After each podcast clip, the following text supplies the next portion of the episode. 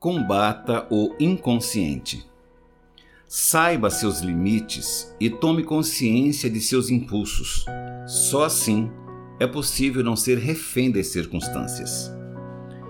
Temos em nosso cérebro duas partes, as quais são divididas e chamadas consciente e inconsciente. É necessário trabalhá-las de maneira inteligente de modo que reflitam resultados satisfatórios em nossa vida. A parte consciente é organizada e processada pelo hemisfério esquerdo do cérebro, a qual é denominada parte racional. Nessa parte, as informações são organizadas de forma presente e consciente. É o nosso modo realista de entender as coisas. Já a parte inconsciente conhecida como subconsciente, às vezes é de difícil compreensão devido ao fato de não termos o total domínio sobre ela. São informações e conteúdos psíquicos que estão fora da nossa consciência. Podemos dizer que o consciente é aquilo que é conhecido e o inconsciente, aquilo que não conhecemos ou aquilo que desprezamos.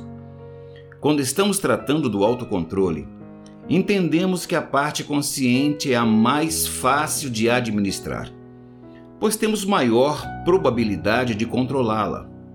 Porém, a parte inconsciente são aquelas coisas mais difíceis de identificar e estão constantemente pulsando em nossa cabeça, fazendo com que tomemos decisões inadequadas para a nossa vida.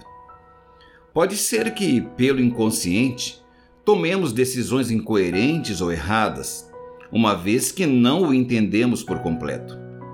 Perceba que há um conflito entre as duas consciências, por isso, é importante tentar compreendê-las.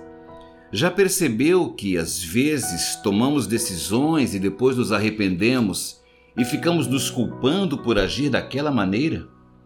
Uma dica muito simples baseia-se no significado do autocontrole. É necessário lutar contra as tentações da mente para evitar que no futuro elas se tornem ações e hábitos enraizados no nosso comportamento.